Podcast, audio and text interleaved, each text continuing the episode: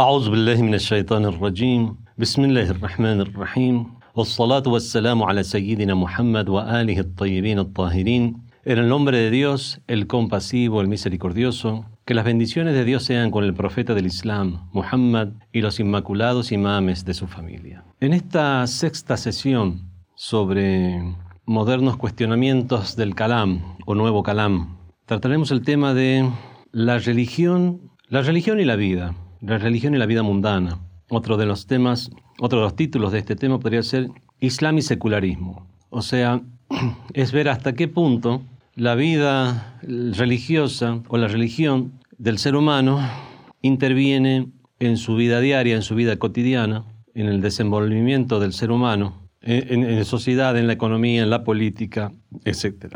Ha habido causas que ya hemos explicado a lo largo de estas sesiones, motivadas en ideologías de carácter humanista, ideologías humanistas, luego del Renacimiento, positivismo, utilitarismo, pragmatismo, que influenciaron en, la sociedad y cultura occidental al punto que se planteó un secularismo o división de la, de la religión o dejar de lado la religión en diferentes aspectos de la vida humana y de una forma en la cual, una forma no pacífica se podría decir, ideológicamente hablando, sino que ha habido ataques contra la religión. Y todo esto al igual que la mayoría de estos temas, como ya hemos mencionado, estos temas del nuevo Calam, es por cuestiones surgidas en el seno de la cultura occidental, por cuestiones, problemas y contradicciones que se dieron en el cristianismo en general y en la Iglesia Católica en particular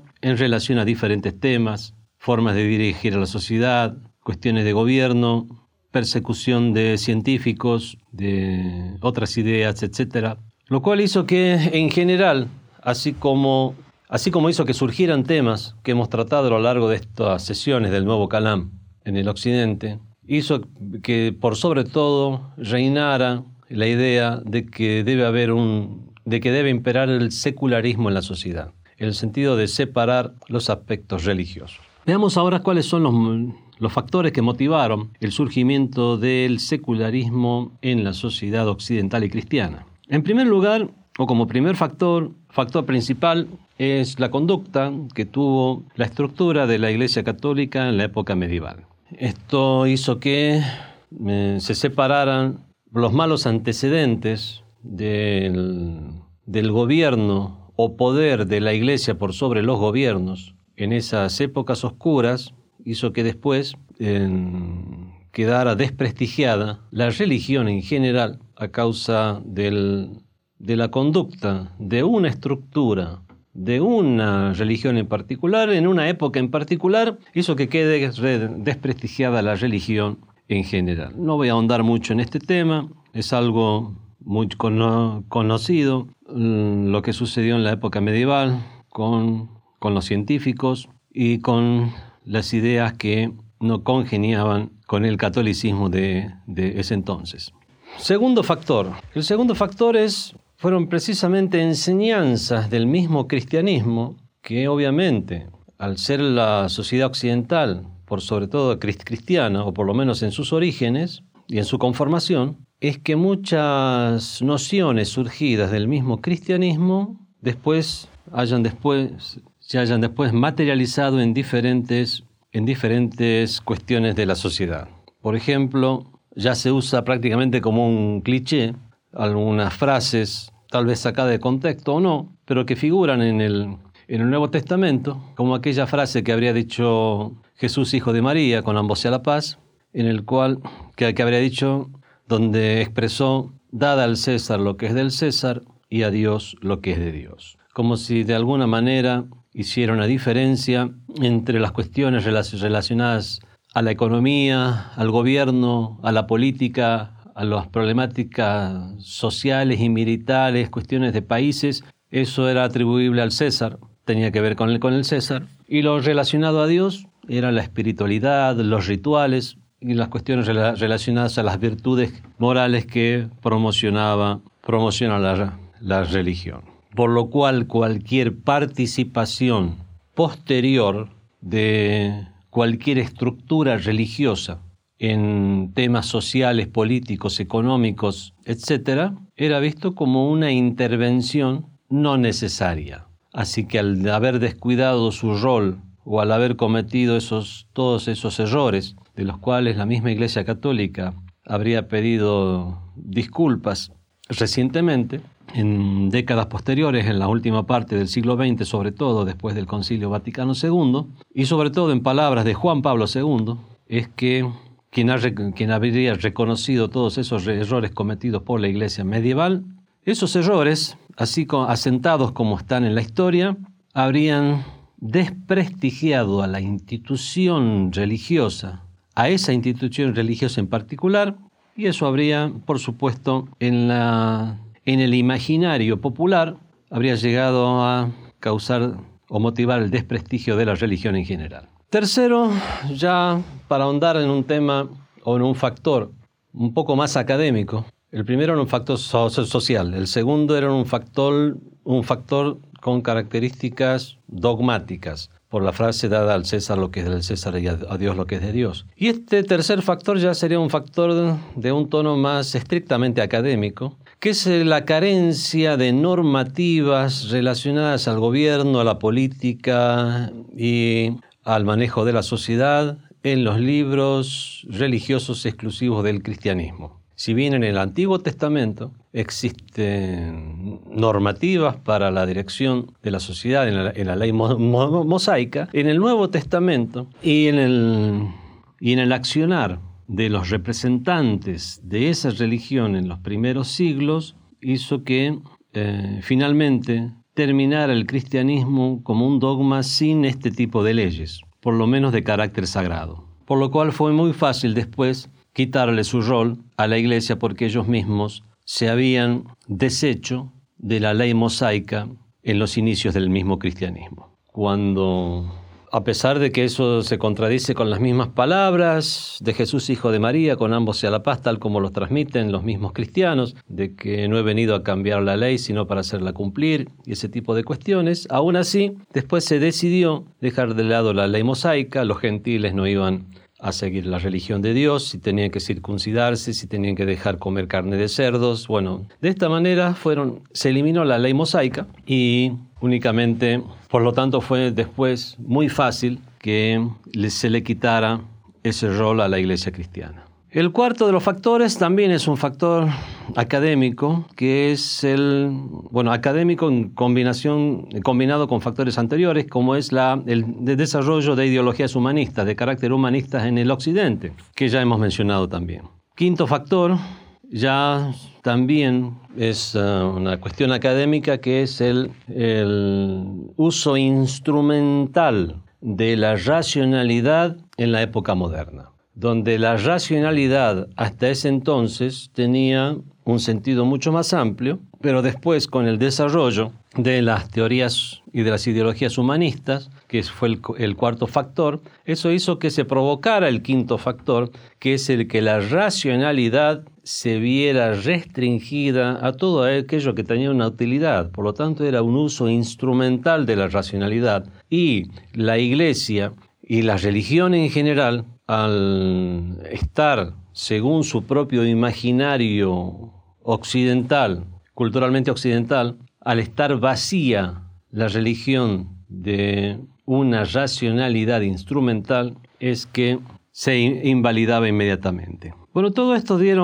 dio por, hizo que se originara un secularismo que planteara la idea de separación de la religión o restringir la religión únicamente al templo y a las actividades de carácter personal o de, o de, grupo sin que, no sin que la religión tenga alguna influencia en la sociedad. Vemos que todo lo que hemos hablado son cuestiones que se originaron en el Occidente, en la sociedad occidental y cristiana. El Islam, a pesar de no haber tenido ninguno de estos factores, ninguno de los factores mencionados para el surgimiento del secularismo, aún así, en las épocas coloniales y postcoloniales del Medio Oriente, una de las formas de colonización fue la colonización cultural y en esa colonización cultural existió esa importación de ideas al Medio Oriente, lo cual hizo que gran parte de la sociedad se secularizara,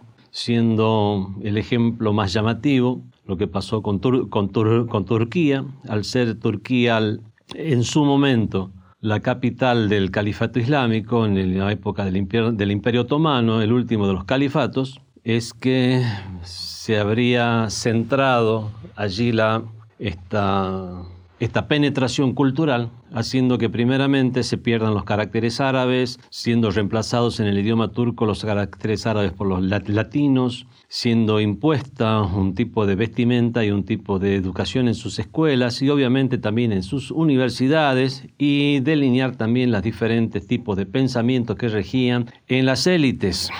Y eran todos pensamientos de carácter estrictamente y salvajemente secular. Se prohibieron incluso el uso de, la ropa estrictamente religiosa e incluso hasta hoy en día, siendo a pesar de ser un país musulmán, se habrían impuesto normas donde se prohibiría ir incluso a las mujeres con su hijab o vestimenta islámica, algo que pasó en la década pasada. Vemos que este tipo de cuestiones no es algo que fueron importados al mundo islámico, fue algo importado al mundo islámico y que no se restringió a la sociedad turca, también pasó en, Irán, donde los shahs, el shah de Persia, el rey, el rey de Persia también había, quería estar en el mismo, Reza Khan, el padre del depuesto shah de Irán, quien, fue, quien fuera depuesto por la revolución islámica, el padre de Muhammad Reza Pahlavi, que es Reza Khan, también en su momento había impuesto un tipo de vestimenta en particular para los hombres, otro para las mujeres, y también que la mayoría de los centros de enseñanza se encontraran en manos de occidentales, etc. Y eso pasó también en, lugares colonizados del mundo islámico, como el Egipto colonizado por los ingleses o Siria y Líbano colonizados por Francia. Vemos que toda esta influencia de los colonialistas es algo que se extendió en el tiempo y, es por eso que todos esos estados, hoy en día a excepción de lo que es Irán, son estados laicos. Y es por eso que estos temas de la separación de la religión de los aspectos mundanos es algo que precisamente por el hecho de no haber tenido una justificación real en las sociedades musulmanas, es que de a poco en las sociedades musulmanas volvió a renacer el el sentimiento de que el Islam es una de las opciones para regular la sociedad y la vida de las personas. Y eso es por muchos indicios que existen y que indicarían esto. Primero, la gran influencia que tuvo, la, que tuvo la religión en la conformación de las diferentes culturas y sociedades, incluida la cultura occidental. Precisamente, generalmente se dice cultura occidental y cristiana, para realmente ver la gran influencia que tuvo el cristianismo como religión en la conformación de la estructura de la sociedad. Lo mismo ha pasado en las diferentes naciones, donde sus creencias fueron un determinante para la conformación de su estructura cultural. Por eso era lo que eh, son esas mismas nociones los que, los que van delineando objetivos en las personas y en las comunidades. Esto estudiándolo desde diferentes aspectos, del aspecto filosófico, del aspecto sociológico, antropológico, es imposible denegar la influencia de la religión en la conformación de la sociedad, de las diferentes sociedades a lo largo de la historia. Y vemos la existencia, inferimos la existencia de este vínculo tan estrecho entre religión y vida mundana, y ya no solo en cuestiones del pasado. Entre los indicios de esta fuertes vínculos que existen entre la religión y la vida mundana, lo cual negaría el secularismo. Hay indicios que son intrarreligiosos y otros que son interreligiosos. Algunos proceden de la misma religión y otros son factibles de analizar desde fuera de la religión. El primero de estos indicios es el estrecho vínculo que existe entre la vida mundana y el más allá, y obviamente este es un indicio eh, intrarreligioso. Desde dentro de una religión se conforma la noción de que existe un estrecho vínculo entre esta vida y lo que hagamos en esta vida y nuestro futuro en un más allá. Esto es algo imposible de, imposible de negar, por lo menos para aquellos que son seguidores de una religión, como vemos que lo han sido los diferentes pueblos a lo largo de la historia. Algunos podrían llegar a alegar que no existe realmente un vínculo entre esta vida y el más allá, como los secularistas de hoy en día, Y vemos que teólogos islámicos y no islámicos rechazan esto. Por lo tanto, es un argumento intrarreligioso. Después se puede llegar a establecer que existe un vínculo, pero que este vínculo no es un vínculo real, sino un vínculo establecido. Así como se establecen leyes, así como que se establece, llega a un acuerdo la sociedad en que, por ejemplo, en una carretera, en una ruta, los automóviles deben circular por la derecha. Al llegar a un lugar tienen que detenerse cuando hay una luz roja, tienen que avanzar cuando hay una luz verde. Estas son cuestiones estipuladas, estipuladas por los seres humanos.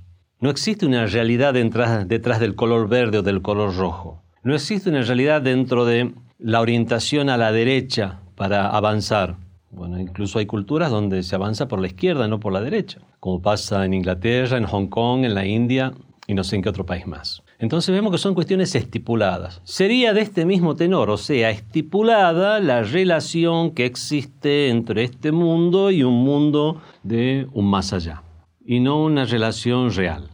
Según los teólogos, todo lo que existe en este mundo repercute, lo que una persona realiza en este mundo repercute en el más allá. Según la segunda teoría, lo que hay es una consideración. Una cuarta forma de ver esto ya es una forma mística, donde lo que se realiza en este mundo ya está delineando un más allá. Estamos creando en este mismo nuestro paraíso y, nuestro infierno. Son cuestiones ya de tenor místico, pero no deja de ser una visión de personas sabios e intelectuales de este mundo del vínculo que existe entre esta vida y el más allá. Cada una de estas versiones de cómo sería el vínculo entre este mundo y el más allá estaría avalado de alguna forma por, por el Islam.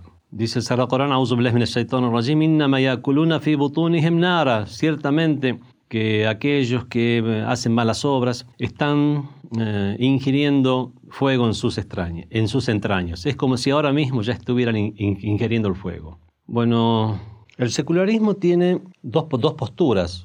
Hay un secularismo duro donde, donde niega, el cual niega cualquier participación de la religión en la vida de las personas. Y existe otro secularismo moderado que le daría a la religión una participación práctica en una dimensión limitada que sería el autocontrol de las personas, que las personas sigan unos lineamientos morales y éticos y ese eh, vínculo de la religión con su vida lo consideran al, al, ser algo práctico, porque sería algo práctico, para que las personas vivieran en base a algunos lineamientos éticos, observaran lineamientos éticos. Bueno, tanto dentro de la primera concepción del secularismo, que es la concepción más dura del mismo, como en la segunda, que es la concepción más moderada. En cualquiera de las dos concepciones es imposible que por lo menos en lo que hace a la historia de las civilizaciones puedan llegar a negar el rol que tuvieron las nociones religiosas y las creencias religiosas en la conformación de las sociedades. Por lo tanto, si estos temas se plantean, se plantean de una forma moderna, o sea que hoy en día ya no debería ser así según los seculares. Otra de los factores que nos indican la increíble o sólida relación que existe entre la religión y la vida mundana es la forma en que nociones de carácter metafísica, religiosa o no religiosa, influyen en las ciencias experimentales. Si bien se promociona más la noción de que no existe un vínculo entre las ciencias experimentales y la metafísica. Por hablar de psicología, vemos que entre los dos grandes psicólogos que habrían llegado a sistematizar la psicología para hacer lo que llegó a ser hoy en día, se encuentran Freud y James. Si bien el que más promocionado es Freud, cada uno de estos psicólogos tuvo una concepción diferente respecto a la adoración o al ritual o a la tendencia a los rituales en las, a las personas, la tendencia a la religiosidad en las comunidades humanas. William James, por ejemplo, consideraba que la adoración es producto del sentimiento de adoración, el sentido de adoración que tienen implícita las, las seres humanos. En cambio, Freud consideró eso como producto de las, eh, las insuficiencias e inseguridades en lo sexual. Bueno, Realmente eh, Freud llevaba todo para ese terreno, pero vemos que fueron estos dos grandes psicólogos, o dos grandes sabios en esta materia, como son William James y Sigmund Freud, los que dispusieron o sistematizaron la psicología como se la conoce hoy en día, pero se promociona más las ideas de uno que las ideas de, de, otro.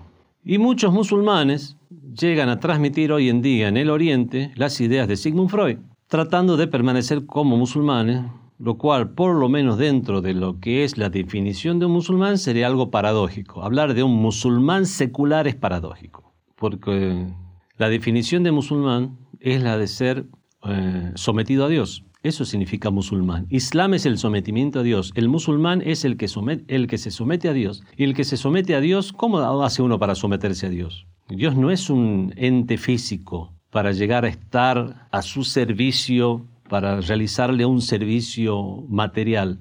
Estar a su servicio significa seguir los lineamientos y normativas que ha hecho llegar a las comunidades a través de sus profetas y enviados. Por lo tanto, una persona que no cumple con las normativas del Islam, en realidad no, no se está sometiendo a Dios. Vemos que en este caso, llamarse musulmán secular sería un alegato cargado de paradoja o autoinvalidante. Otra de las cosas que indicarían el, gran vínculo que existe entre, entre la religión y este mundo, por lo menos desde el punto de vista del Islam, es que todos estos factores que hemos mencionado para para la manifestación del, secularismo no se encuentran en el Islam, ninguno de estos factores. Al hablar de la estructura de la Iglesia Católica en particular, que estuvo en contra de la intelectualidad y de la ciencia y de los científicos y la, y la intolerancia con respecto a otras confesiones religiosas, por lo menos por parte de sus estamentos oficiales, ya no de grupúsculos de terroristas o, o grupos de locos, sino desde su oficialidad es algo que no encontramos dentro del Islam. También esta separación eh, del racionalismo entre el racionalismo genuino original para convertirlo en un racionalismo, avalar únicamente el racionalismo práctico a causa del utilitarismo, la fenomenología, el pragmatismo, el positivismo en general, etc. Es algo, fue todo un desarrollo y avance que hubo en el occidente que no tuvo razón de ser por lo menos en las tierras de los musulmanes. Y asimismo, estos otros factores que ya hemos mencionado. Los principios ontológicos, cosmológicos, epistemológicos, valorativos que existen en el Islam están todos en contra del secularismo. No hay forma de que en la cultura islámica e incluso en aquellas culturas influenciadas por la cultura islámica, por convivir con ellas como las minorías religiosas de cristianos y judíos que viven en, y de otras religiones que viven en las zonas islámicas, no existe forma de quitar el carácter sagrado de muchas normativas, sobre todo las sociales y éticas, y considerar eso como parte de una ética secular práctica y nada más. Es por eso que vemos que existe ese sentimiento de religiosidad en el, en el, occidente, en el oriente, en el, Medio Oriente en particular, pero que es algo que no se restringe únicamente a las comunidades de, musulmanes, sino que vemos que esta religiosidad y esta condición de conservador, por lo menos en cuanto a valores y ética, es algo que se extiende a las comunidades de cristianos y judíos que residen en esas zonas. incluso en el secularismo moderado, que no niega la religión completamente, o el rol de la religión completa, da incluso un lugar para la religiosidad en la, en la noción fundamental del, del mundo al considerar la, la, idea de Dios incluso, pero no el Dios de las religiones abrámicas, sino que lo que se fomenta es la idea de una divinidad como el gran relojero, como causa de las causas de este mundo, que es la idea de muchos creyentes en Dios, pero que descreen de las religiones. Tenemos que diferenciar aquí entre lo que es la doctrina del secularismo con el término secularización. El secularismo es una doctrina y como tal persigue fines y objetivos. Entre su fin y objetivo principal está separar lo religioso de los, de los aspectos de la vida que no tienen que ver con lo devocional. Y la secularización es un proceso que se da o puede darse de forma directa o indirecta en las diferentes sociedades. Se ha dado en sociedades que no perseguían el secularismo, se ha dado la secularización.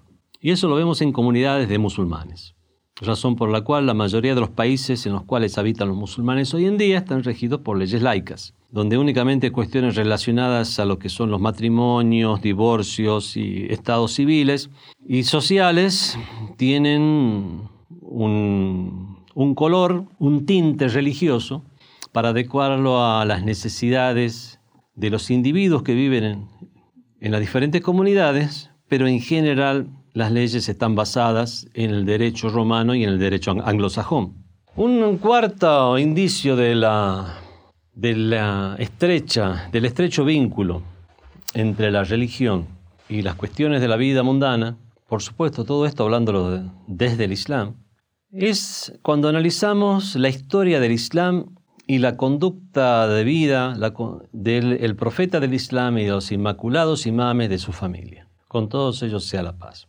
la historia del Islam y la biografía de estas personalidades, lo cual nos ha llegado a través de canales tanto de chiitas como sunitas, nos hablan de una realidad y es que el Islam no solamente se restringe a lo devocional, espiritual y a la trascendencia del alma, sino que regula, tiene regulaciones para la vida individual, familiar, social, en el plano político, económico, social etcétera, y em, estando los textos sagrados, el sagrado Corán, las narraciones del profeta y de los imames, y la historia misma del Islam y las instrucciones de los sabios del Islam dirigidas a eso y aclarando este tema. Cuando vemos los diferentes tratados que el profeta del Islam realizó con em, personas y grupos de otras religiones, incluso tratados de carácter internacional, cartas a gobernantes de la, de la época, al emperador de Bizancio, al rey de Abisinia, al emperador de Persia y a otros y los diferentes tipos de situaciones en las cuales había expediciones militares, batallas, acuerdos de paz, reglamentaciones en la sociedad de carácter judicial, militar, económico, político, administrativo, siendo uno de esos ejemplos la larga, detallada y rica carta, enriquecedora carta enviada por el imam Ali ibn Abi Talib como califa de los musulmanes a su designado gobernador en Egipto, Malik Ashtar, la cual, dicho sea de paso, fue propuesta por el ex director de las Naciones Unidas, Kofi Annan, fue propuesta para que pase a ser un legado de la humanidad. El quinto de los indicios de este estrecho vínculo entre la religión y la vida mundana son las mismas, es el análisis de las, mismos, de las mismas normativas sociales, judiciales, económicas, etcétera, del Islam. Todo esto es una evidente negación del secularismo desde, desde el Islam. Y el Islam es una religión y como botón de muestra es suficiente uno solo. La religión del Islam tiene dos pilares principales. El primero de ellos es la creencia en Dios. Y, y, el segundo pilar son las normativas, las orientaciones de un programa práctico de vida. Una vida en la cual tiene que el musulmán, la forma que tiene que el, el musulmán desenvolverse en este mundo, en lo mundano. Estas normativas son tantas que serán imposibles de, obviamente, ni siquiera solo de mencionar sus títulos en una única sesión. La religión del Islam y la economía, las regulaciones que tiene el Islam en este sentido. El Islam tiene su propia escuela económica.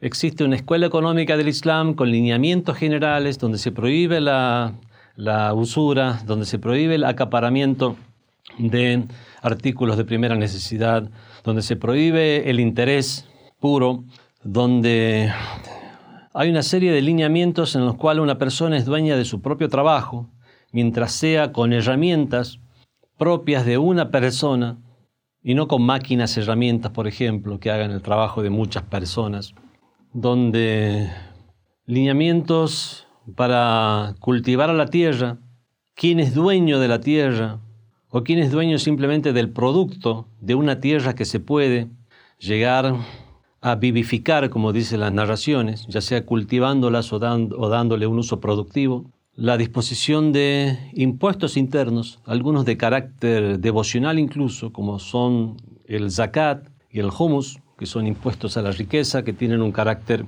devocional, y muchos otros lineamientos que van conformando lo que es la escuela económica islámica que tiene sus aleyas del Sagrado Corán, sus narraciones del profeta y de los imames y sus también sus fuentes basadas en la lógica y la racionalidad. Todo eso que es producto eh, del estudio de los grandes sabios del Islam. Después podemos hablar también de la religión, del Islam y la política. Todos esos lineamientos políticos que tiene el Islam. El Islam tiene un objetivo para la administración política de la sociedad, tiene unos objetivos políticos, a dónde debe llegar la comunidad, establecer la justicia social, la justicia entre los seres, entre, entre los seres humanos, que haya un gobierno. Dice el Sagrado Corán,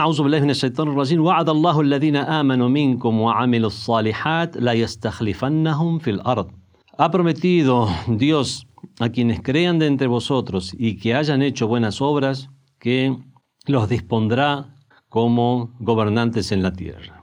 Respecto al imamato o dirigencia, es algo que, por lo menos en el shiismo, no se refiere únicamente a la dirigencia religiosa. Dijo el imam Ali ibn Musarred al octavo de los imames, Innal imama khilafatullah, el imamato es el califato de Dios, o sea, eh, la subregencia de parte de Dios, wa khilafati rasuli, y ser el sucesor de, de su profeta. Inna al imam zimamuddin, ciertamente que el imam conforma las, las riendas de la religión, wa nizamul muslimin, y la organización y orden de los, de los musulmanes, wa salahud dunya, en él, él es la rectitud de las cuestiones mundanas, wa izzul mu'minin, y es el orgullo y la grandeza de los, de los creyentes. Y así sigue describiendo cuál es la función del, del, de un imam de un dirigente, diciendo el imam alimo bisiasa, el imam es aquel que sabe de política, con riyasa, que merece el liderazgo o una presidencia o la, o la, o la jefatura, perdón. Muftarad ta'a, si reúne estas condiciones, perdón, si es el imam, si es el imam, muftarad ta'a, es obligatorio obedecerle. Qa'imun bi amrillah, es el que se ocupa de las órdenes de Dios. Nasihun li ibadillah, es quien aconseja a los siervos de Dios. Dijo el imam Ali ibn Abi Talib, salam, con él sea la paz, al hukamun nas. Los sabios son los gobernantes por sobre, por sobre la gente. En este caso dispone a los sabios, el imam, les dispone como ah, personas idóneas para gobernar. No necesariamente cataloga a cada uno como gobernante, porque hay otros hadices que clasifican a los sabios en sabios corruptos, en sabios holgazanes, en sabios buenos, sabios que no que no actúan según su propio saber. Bueno, el solo hecho de ser sabio ya les da una bala, un aval de poder ser gobernantes entre las gentes. Y aquellos que reúnen todas las condiciones son, por supuesto, los imames de Ahlul Bayt. Así que si se refiere a ellos, al ulama hukamun al nas, es que los imames son los gobernantes por sobre la gente. Pero dejemos de lado las interpretaciones y nos restringamos al texto Dijo el, doceavo imam en sus tawqi'at. Tawqi'at significa hoy en día firma. Tawqi'at se decía porque el imam se comunicaba con sus cuatro delegados a través de documentos que siempre eran, tenían su firma. Por eso eran llamados los tawqi'at. En una de sus tawqi'at, el imam del tiempo se dirige a sus a sus seguidores, y les dice, wa En cambio, las situaciones que suceden, o sea, si bien ya no tienen a un imam al alcance, ¿qué van a hacer en los sucesos que se produzcan y sobre los cuales no tengan una, un dictamen, una fatua?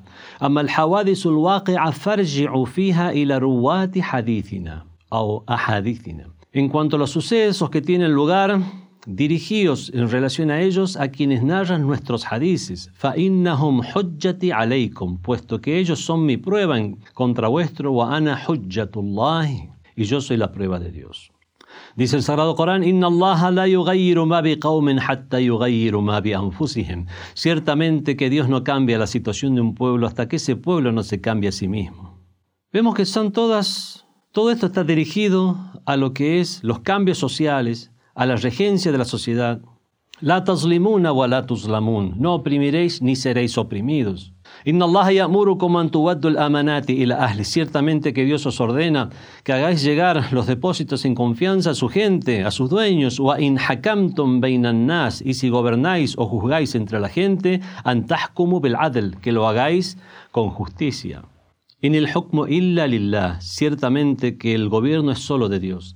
In el hukmu illa lillah. Amara an la ta'budu illa iyah. Ordenó a que no adoréis sino a él Y esta otra ley del Sagrado Corán, eh, una de las más explícitas con respecto a gobernar según las leyes de Dios, وَمَنْ لَمْ يَحْكُمْ بِمَا أَنزَلَ اللَّهِ فَأُولَٰئِكَ هُمُ الْكَافِرُونَ En cuanto a quienes no creen Aquí en cuanto a quienes no gobiernan según lo dispuesto por Dios, o quienes no juzgan según lo dispuesto por Dios, esos son los incrédulos.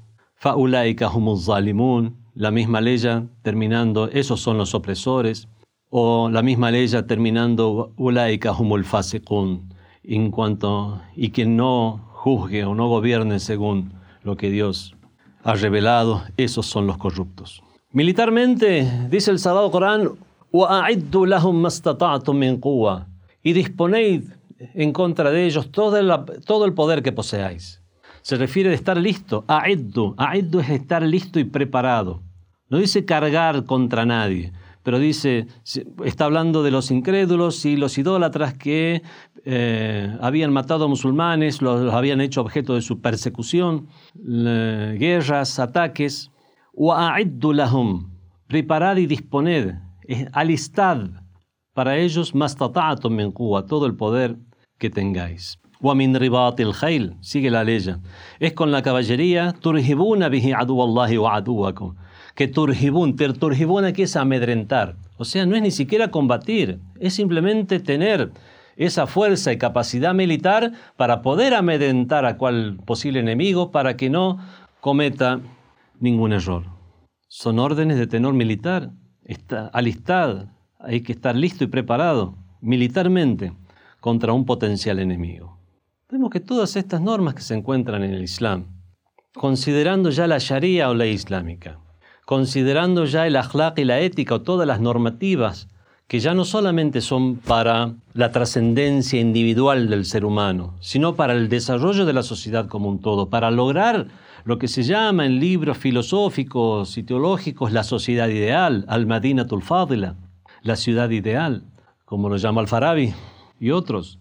Por lo tanto, tal religión que tiene esas normativas nunca podría ser el opio de los pueblos.